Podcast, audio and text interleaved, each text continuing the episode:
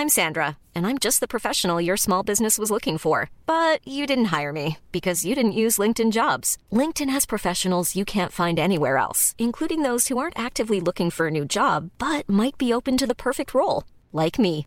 In a given month, over 70% of LinkedIn users don't visit other leading job sites. So if you're not looking on LinkedIn, you'll miss out on great candidates like Sandra. Start hiring professionals like a professional. Post your free job on linkedin.com/people today.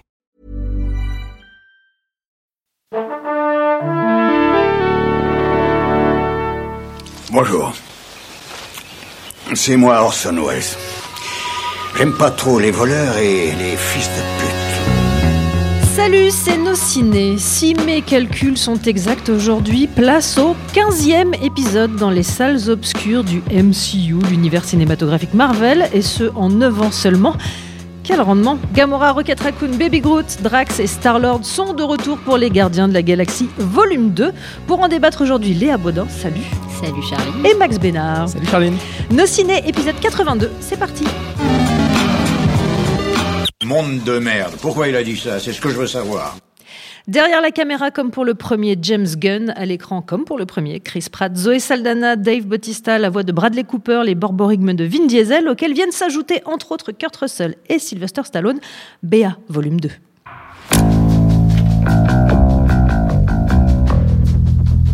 I see it within you fear, jealousy, betrayal. It is our duty to cleanse the universe of this weakness. You know, they told me you people were conceited douchebags, but that isn't true at all. Dude. Ah, I'm using my wrong eye. Une bande originale qui déboîte et un baby Groot trop mignon suffisent-ils à donner une suite digne de ce nom, Léa Alors moi, j'étais pas particulièrement super ultra fan du premier Gardien de la Galaxie, même si je trouvais ça quand même très sympa. Du coup, je suis pas super ultra fan du deuxième. Très bien. Même si j'ai trouvé ça sympa. Euh, je me suis bien marrée. Euh, je trouve que ça, on, le- le- la carte nostalgie fonctionne toujours. euh, la BO est sympa. euh, on passe un bon moment. hein. Elle est très très mise en avant sur la promo du- de ce deuxième épisode quand même. Ouais. Presque plus que le film. Très, parce que très, c'est de bon ouais. augure. Très très voire trop. Euh, moi, j'ai quand même pas mal de réserves sur le film dans son ensemble. Euh, déjà, premièrement, je trouve ça trop long. Je trouve qu'il y a quand même un moment de creux euh, aux deux tiers du film et que c'est dommage parce que, enfin, je veux dire, c'est pas nécessaire sur un film comme ça de faire 2h10. hein. à 1h40, ça fonctionne très bien aussi. Euh, et puis, euh, moi, j'ai trouvé un petit peu dommage le fait que, euh, je crois que c'est comme dans le dernier Star Trek, c'est-à-dire qu'il y a un moment où, la bande est éclatée et où du coup le- l'effet de bande qui est quand même le truc euh, un peu chouette euh, qui fait qu'il y a une alchimie entre tous ces personnages qui sont quand même assez attachants euh, euh, ça prend. Et ben là du coup il y a un- ça retombe un petit peu. Donc je trouve ça quand même assez dommage. Et alors le, le troisième truc qui m'a vraiment qui vraiment gêné alors là c'est un truc que je trouve qui est commun à tous les films Marvel euh, de ces dernières années, c'est que le méchant est pourri. Ce qui est très ennuyeux quand même. Et le méchant est vraiment pourri et je trouve ça hyper dommage, d'autant qu'au début du film, on a quand même l'impression que, enfin, il y a un, un méchant prometteur qui va donc probablement se révéler être le méchant de la suite, qui est euh, qui est la. Il n'y a la- pas de petit profit. Hein qui est, euh, qui est une, euh, interprétée par Elisabeth Debicki, qui est une méchante dorée avec un, un vrai style et enfin un vrai côté euh, flippant quoi. Et en fait, euh, non, enfin c'est toute cette intrigue là autour du méchant du film, euh, si on peut dire, c'est un peu foireux parce qu'en plus, finalement, dès la bande-annonce, on nous révèle un peu ce qui va se passer, donc il y a comme une espèce de, suspense qu'on essaie de, nous faire avaler pendant la, la- première 20 minutes, la première demi-heure, et puis non, on sait que, enfin voilà, Kurt Russell c'est le papa, mais que bon, c'est pas si simple que ça. Euh, donc euh, ouais, je- je trouve que c'est quand même un peu, euh, ça retombe un peu. Après, il y a une grande qualité dans le film et quelque chose que j'avais apprécié dans le premier, c'est qu'il y a une vraie sincérité dans les émotions et que moi j'ai j'ai passé les dix dernières minutes du film à chialer littéralement donc c'est finalement il y a quand même quelque chose qui, qui marche et que moi cette sincérité là elle me plaît quand même et donc euh, enfin le, le film est quand même euh, plutôt réussi euh, malgré tout quoi. Le- le- le- les pleurs étaient plutôt sur la scène d'ouverture du premier, hein, si mes souvenirs sont bons. C'est celle-là qui était émouvante. Euh, Max, est-ce que comme Léa, tu penses que le film est, je cite, sympa? Bah écoute, j'ai passé un très très bon moment. Euh, je crois que j'ai beaucoup plus rigolé dans ce- cette suite que dans le premier parce qu'à vrai dire, euh, déjà moi je suis pas ultra client de l'univers Marvel en général euh, au cinéma. Euh, j'ai pas beaucoup de souvenirs du premier épisode. Euh, là, si tu me demandais de, résumer le pitch du premier épisode, je crois que j'en serais totalement incapable. Euh, cela étant, je me souviens avoir trouvé ça plutôt, plutôt pas mal à l'époque. Euh, et là, bah écoute, euh, ouais, j'ai passé encore un, bon moment. Euh, je me suis bien bidonné euh, du début à la fin. Je suis d'accord euh, qu'il y, a un- vrai problème de rythme. Ce qui m'a plus dérangé, euh, c'est qu'il y a, en gros, il y a deux arcs euh, narratifs qui se, qui se croisent. Euh, Il n'y a pas vraiment de, rapport entre les deux. Et ça, c'est un peu le souci euh, des, des films Marvel, c'est que ça promet beaucoup de choses, ça pose des, bases, mais ça va rarement jusqu'au bout. Alors on te fait miroiter des choses euh, dans euh, la suite, dans le spin-off, le machin, le prochain Avengers ou je ne sais quoi. Et, là, donc, on a ces deux arcs narratifs qui promettent des choses et finalement qui euh, bah, tombent un petit peu à plat à la fin. J'étais un peu déçu de ce côté-là. Je trouve qu'il n'y a, a pas vraiment de scénario en fait. Vous voulez dire qu'on est dans un de ces épisodes typiques où en fait on suit pas vraiment une intrigue, mais on amorce les Non seulement on amorce, de la franchise. enfin, je trouve qu'il se, re- pour le coup, on se repose vraiment sur la recette qui, qui, a, qui a fonctionné dans le premier. Euh, C'est vraiment. euh, Ouais, Enfin- ouais, pardon, je, je t'interromps, mais c'est vrai que ça étire encore, euh, ça étire chaque, chaque bon point du premier. Euh, la chose, moi, qui m'a, qui m'a vraiment littéralement sauté aux yeux à la fin, c'est que bah, Chris Pratt, c'est, c'est vraiment clairement le héros des Gardiens de la Galaxie. C'est, comme tu disais, la troupe a été éclatée, mais elle a été éclatée au profit de Chris Pratt. Et alors, c'est la scène de Chris Pratt avec euh, Rocket, la scène de Chris Pratt avec euh, Drax, avec Gamora, avec ceci, avec cela, etc., etc. Alors moi, je suis pas complètement d'accord avec ça. Je trouve que notamment Rocket est quand même hyper, euh, hyper bien mise en valeur. J'allais y venir. Il y a deux scènes qui se, qui se détachent. Il y a celle de Rocket quand il est tout seul, et puis il y a celle des deux Rocket sœurs qui est donc s'affrontent. un- et il y a raton laveur, de- hein, Ah m- moi, je trouve. que- Oui. moi, s'il y a une scène que je, re- que je retiens du film, c'est celle de Baby Groot. Pour le coup. La, euh, ouais, la toute première, c'est vrai. Non. Même pas la toute première, parce que l'int- l'introduction La- laisse quand même oui, ok, euh, présager, laisse quand même présager un, un film, euh, enfin, avec une vraie identité visuelle. C'est vrai, ouais, ouais. Et euh, non, moi je parle de, de la, de la scène dans laquelle euh, donc il y a Rocket et je sais plus son nom, le bonhomme bleu qui est derrière les barreaux et Yondu. Voilà. Et donc là il y a une séquence qui dure, euh, je sais pas, au moins cinq minutes Hmm. et qui est juste hilarante. Enfin, je veux dire. euh, Ah, c'est pas celle à laquelle je pensais, mais effectivement, elle fonctionne aussi. Mais de, de toute façon, euh, globalement, c'est un film qui est, qui est quand même très très drôle, hein, vraiment. Je trouve Ouais. ça, c'est, c'est- de ce côté-là, on peut, on peut pas lui reprocher. Il a une vraie identité visuelle, contrairement à la plupart des autres euh, films du, du, du, euh, Marvel Universe. Alors là, tu parles d'identité visuelle. Je, perso, euh, sur le plan esthétique, m- moi, je trouvais le premier assez euh, repoussant. Je au risque de me faire hurler dessus. Je Euh, trouvais alors, ça pas très joli. hein, Moi, en tant, que, euh, en tant que vieux fan de Queen, j'aime beaucoup Flash Gordon. Donc forcément, ce genre de, de- de délire euh, psychédélique années 70, ça fonctionne pour moi. Euh, non, je, non je, je- je- je trouvais que c'était quand même assez, assez marqué, en tout cas. Après, euh, voilà, James Gunn, il n'a pas non plus euh, une filmo très, très étendue encore, mais il a systématiquement des films euh, avec des identités visuelles assez marquées. Alors après, on aime ou on n'aime pas, et je trouve que celui-ci... gadgets parfois quand même. Ouais, moi, ça me fait un peu mal aux yeux quand même tout ça. Euh, ça m'avait déjà bien, bien piqué les yeux dans Doctor Strange, tout ce truc psyché là, complètement. euh, Enfin, on met des couleurs partout, bon, c'est cool, mais euh, au final, ça, ça veut pas dire grand chose. Et il y a seulement, enfin, il y a quelque chose qui m'a quand même beaucoup impressionné, c'est vraiment l'animation du personnage de Rocket et du personnage de Baby Groot que je trouve vraiment assez hallucinante. Et je trouve que ça sert vraiment pour le coup, euh, ça rend l'émotion encore plus efficace sur ces personnages. Et donc là, je trouve que pour le coup, il y a une vraie prouesse technique. euh.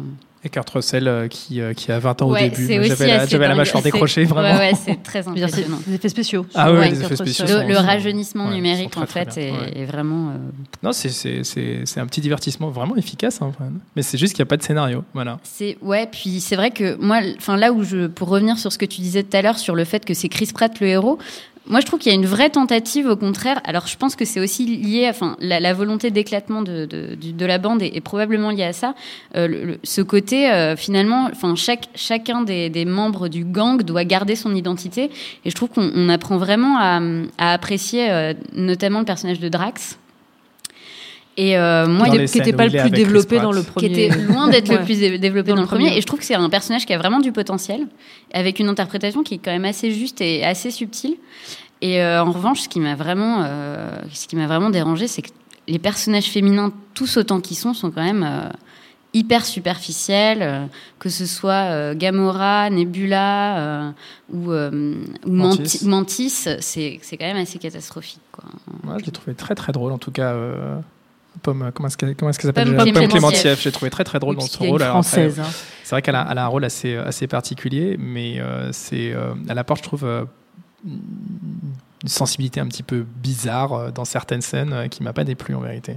Mais le- la, la relation justement qu'elle a avec Drax est, est assez intéressante et assez touchante. Mais, euh, mais je trouve que non, enfin, les, les personnages féminins sont faibles, euh, vraiment trop faibles, et c'est un peu dommage parce que La, la- la- la scène entre les deux sœurs est totalement absurde. mais c'est Ça a aucun sens. c'est pas possible. En plus, on, on est dans un moment déjà d'émotion, Mm. donc euh, ça sort un peu nulle part. Euh, Allez-y, bon, bah, vous êtes déjà en train de chialer, donc on va en rajouter une couche, mais en fin de compte, ça fonctionne pas vraiment. Donc, euh, Puisque c'est un argument de vente pour le film, autant en parler, même si on s'appelle Soci- Lociné. Cette, cette bande originale, elle est vraiment très très cool ou très très très très cool? Ou bof? Je vous sens euh, moyennement euh, convaincu. Si, si, elle est, euh, si, si, elle est cool. Elle est cool comme la première l'était déjà. euh, c'est pas, c'est, c'est pas une surprise alors que c'est que des surprises. Je sais pas si ça a du sens ce que je suis en train de dire, mais euh, En vrai, non. en vrai, non, ça a aucun sens. dans le sens où on s'attend, on s'attend à être surpris. Euh, et, et moi, je crois que ça, ça remplit plutôt bien le boulot. Et puis surtout, il y a quand même plusieurs scènes qui sont vraiment littéralement construites autour de la musique. Euh, je sais pas si on peut spoiler la- la- la- le caméo de David Hasselhoff, mais, euh, Non. mais Ce serait donc, laid, de- ce serait très laid ça serait dommage de faire ça. Voilà, Ouais. donc je vais pas le faire. Mais non, non, il y, a- il y a plusieurs scènes, dont la scène d'intro que, que je trouve absolument géniale. ouais, la, la scène avec d'intro est Baby Groot qui, assez- qui, qui danse, qui fait sa petite chorégraphie pendant que Bon, toute la après, on troupe en comprend train bien de- pourquoi il peut pas se permettre de faire ça pendant tout le film, parce que moment, je pense qu'on aura un peu la gerbe, mais, euh, mais c'est Mm. hyper réussi. ouais, Ouais, ouais. ouais, ouais. Alors, sans spoiler, ça va être compliqué, mais euh, scène de post-générique Il y en a Oui, cinq. A voilà, cinq. c'est ça. Euh, et on amorce quoi, du coup?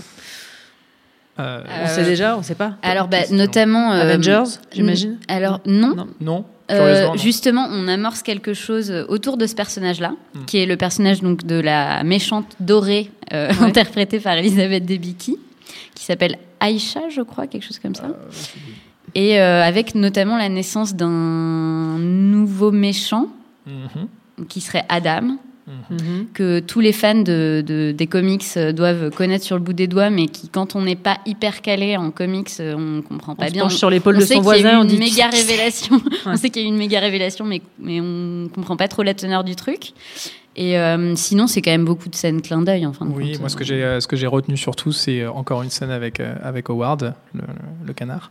Euh, encore une promesse non tenue de la part de Marvel, donc euh, voilà, pas bien. Non, mais alors, je vous dis, ça s'arrête pas là. hein. On a dit, hein, c'est 15e épisode en 9 ans. Il y en a encore d'autres qui sont planifiés tout au long de l'année. Ne vous inquiétez pas, on aura évidemment l'occasion d'en reparler. hein.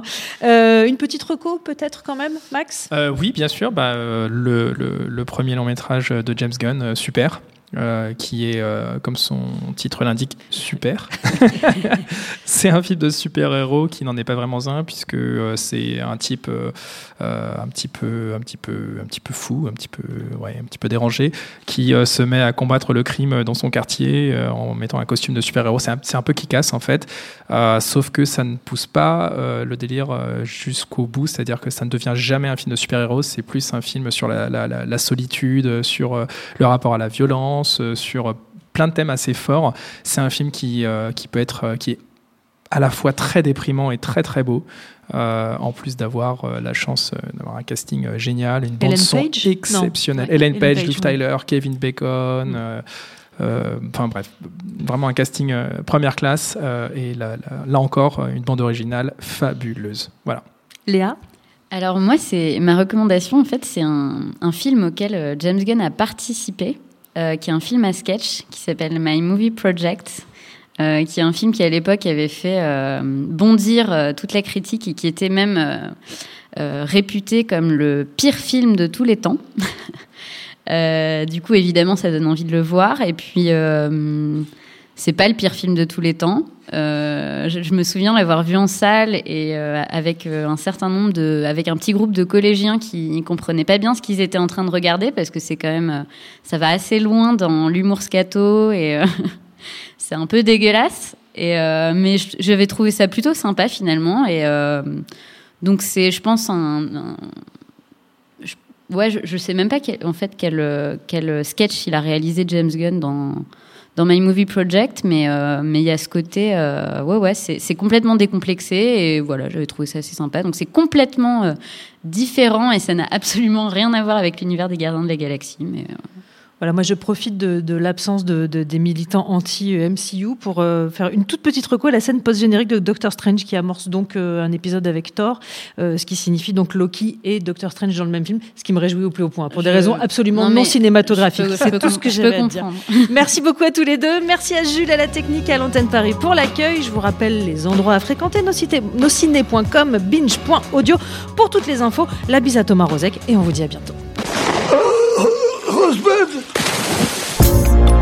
Salut, c'est Mehdi Maizy. Retrouvez nos fun tous les vendredis, le podcast qui donne de l'amour à Kanye West, Michel Berger et Kalash Criminel. Uniquement dans nos fun.